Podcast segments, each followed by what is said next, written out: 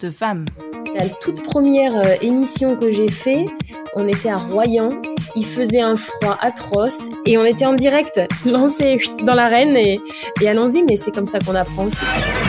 Je garde encore un pied dans le monde des courses et, et ça me fait vraiment super plaisir d'être encore sur les hippodromes, d'animer euh, les, les belles réunions de courses, de partager ça avec, euh, avec le public.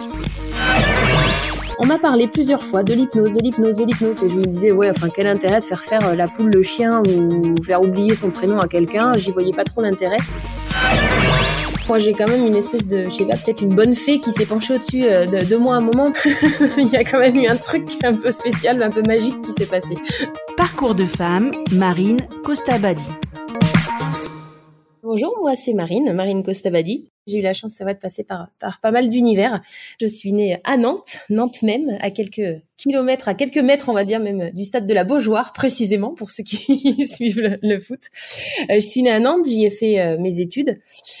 Et, euh, et c'est là que beaucoup de choses ont commencé pour moi en fait parce que j'ai participé alors que j'étais encore étudiante à, à, des élections de Miss euh, et j'ai eu la chance d'aller euh, jusqu'à une participation à Miss France.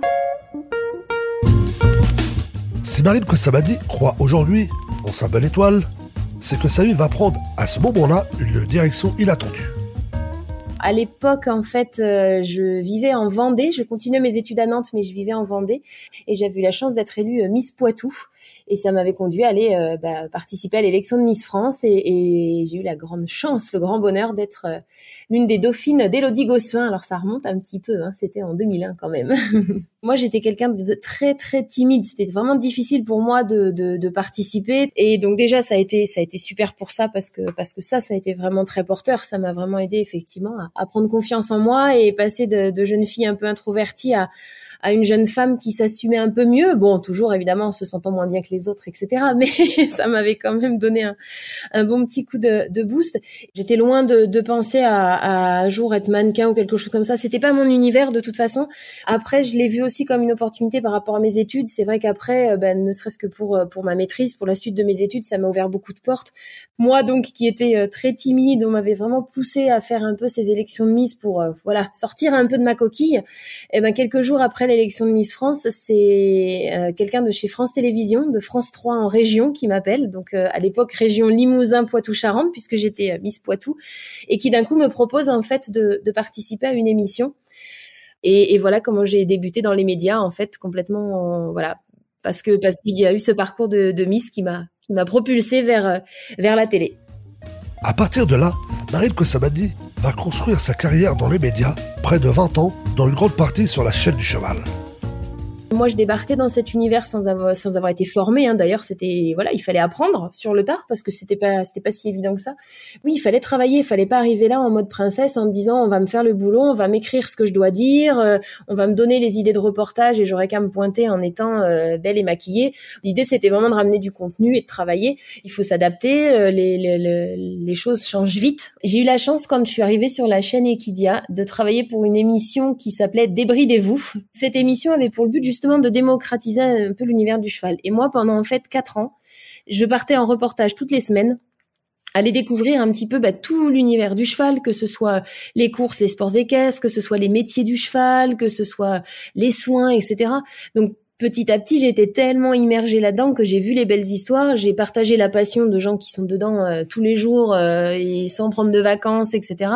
Et j'ai découvert cet animal qui était, euh, voilà, qui est, qui est, qui, est, fabuleux, qui est passionnant, avec qui euh, l'homme peut faire des choses magnifiques. Donc, euh, donc la passion, ouais, évidemment, elle est née assez vite parce que j'ai eu cette chance d'être vraiment en immersion dans, dans, dans, le monde du cheval pendant pendant plus de quatre ans, quoi. J'ai donc commencé à travailler plus sur l'univers du cheval, on va dire, après sur les, les, concours hippiques, et puis enfin sur les courses. un moment, Equidia a un peu réduit euh, son, champ d'action et ne parlait plus que des courses hippiques. Il me manquait le côté terrain, il me manquait, bon voilà, c'était c'était l'effet économique du moment qui faisait que sur la chaîne, moi, mon rôle devenait euh, de plus en plus mince. Et moi, j'étais pas dans ce côté pronostic. J'avais encore envie de partager des choses avec euh, avec les chevaux, avec ceux qui s'en occupent au quotidien et tout ça. Du coup, je voilà, j'avais envie de de, de, de, quitter ça, de quitter le studio et de retrouver le terrain et de vivre, de vivre la passion vraiment sur les hippodromes, d'être là pour les belles courses et de les faire partager au public euh, qui, qui est là, quoi. 15 ans à fréquenter les élevages et les champs de course, ça laisse des traces. Marine Kossamadi est tombée amoureuse des chevaux jusqu'à même en devenir propriétaire. C'est un animal vraiment particulier, je trouve. Il fait quand même, euh, si, si on va pas là, il fait 100 fois notre poids, quoi, facilement.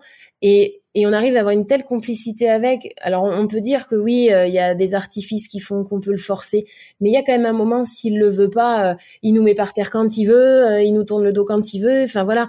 Et, on arrive à créer une complicité avec cet animal qui est incroyable. On arrive à ressentir les choses avec lui.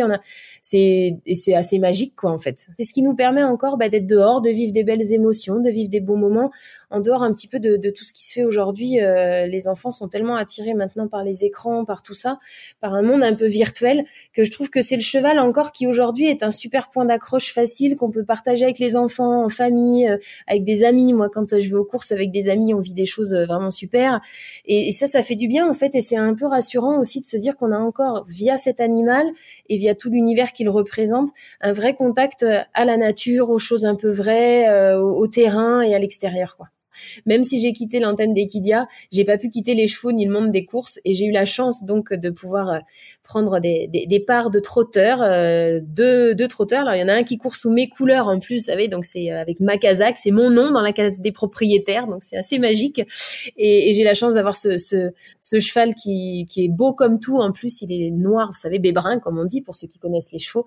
Et, il nous a déjà gagné plusieurs courses en province, etc. Donc donc c'est c'est vraiment chouette. Je partage ça à fond avec mon mari et mes enfants en plus.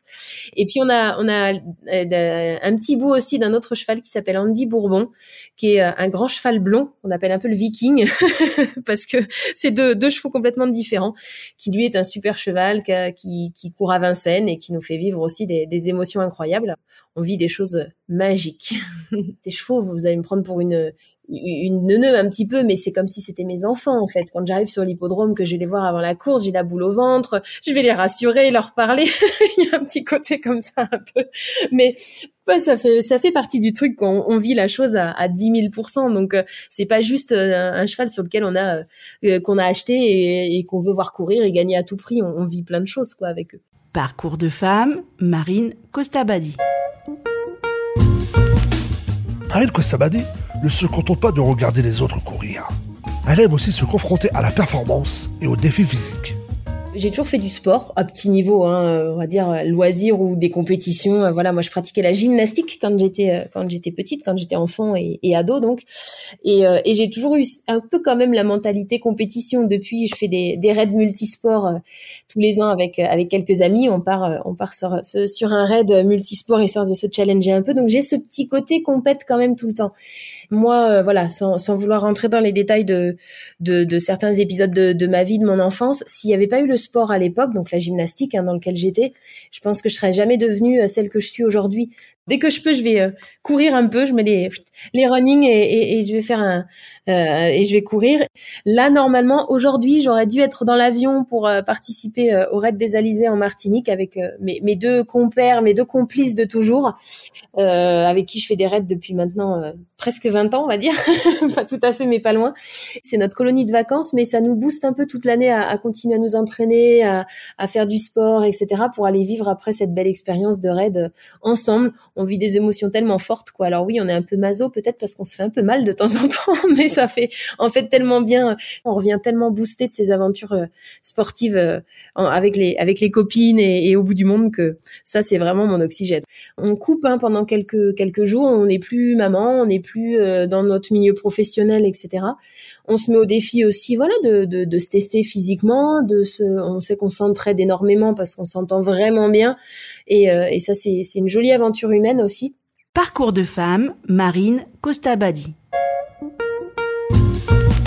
Marine Costabadi est actuellement en reconversion. En s'inspirant de ce qu'elle a vu dans sa carrière, elle s'est orientée dans une nouvelle vie professionnelle. La préparation mentale par les techniques de l'hypnose. Après euh, presque 15, euh, presque 20 ans, on va dire, de, de télévision, d'antenne, etc. J'ai eu de la chance, j'ai fait beaucoup de choses qui étaient très chouettes. Puis voilà, la, la lassitude est, est, venue et d'un coup, je me suis dit, mince, j'ai envie de trouver une activité qui a un peu plus de sens, un peu plus de fond. Et puis j'ai vu que dans le monde du sport, il se faisait des choses vraiment, vraiment très, très chouettes.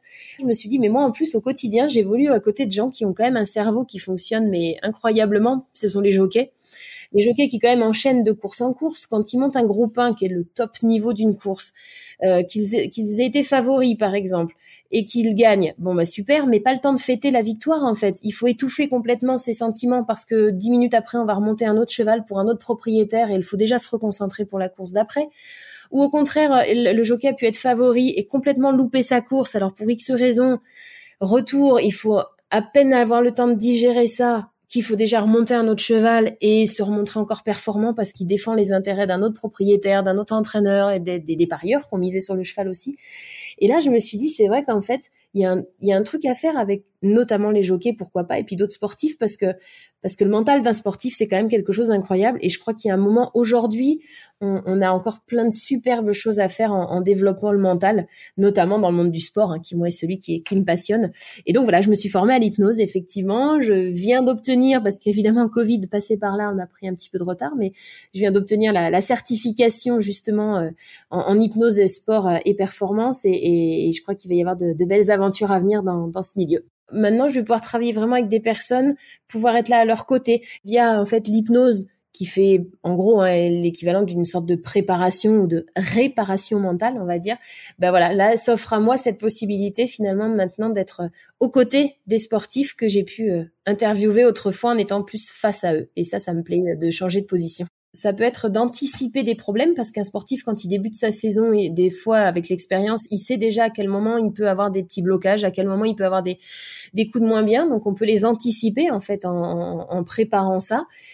Ça peut être de réparer aussi, hein, quand euh, réparer physiquement ou, psychologiquement, parce que réparer après une blessure, l'hypnose marche vraiment bien. Il y a énormément de choses euh, que l'on peut travailler en fait, soit dans la préparation, on va dire, ou dans la réparation. Paillettes au paddock, le parcours de Marine Kosamadi est fait de heureux hasards et de travail. Le conte de fait n'est pas prêt de s'arrêter pour cette femme qui ne fait pas que claquer des doigts pour faire avancer ses projets. Merci Marine. Robisson.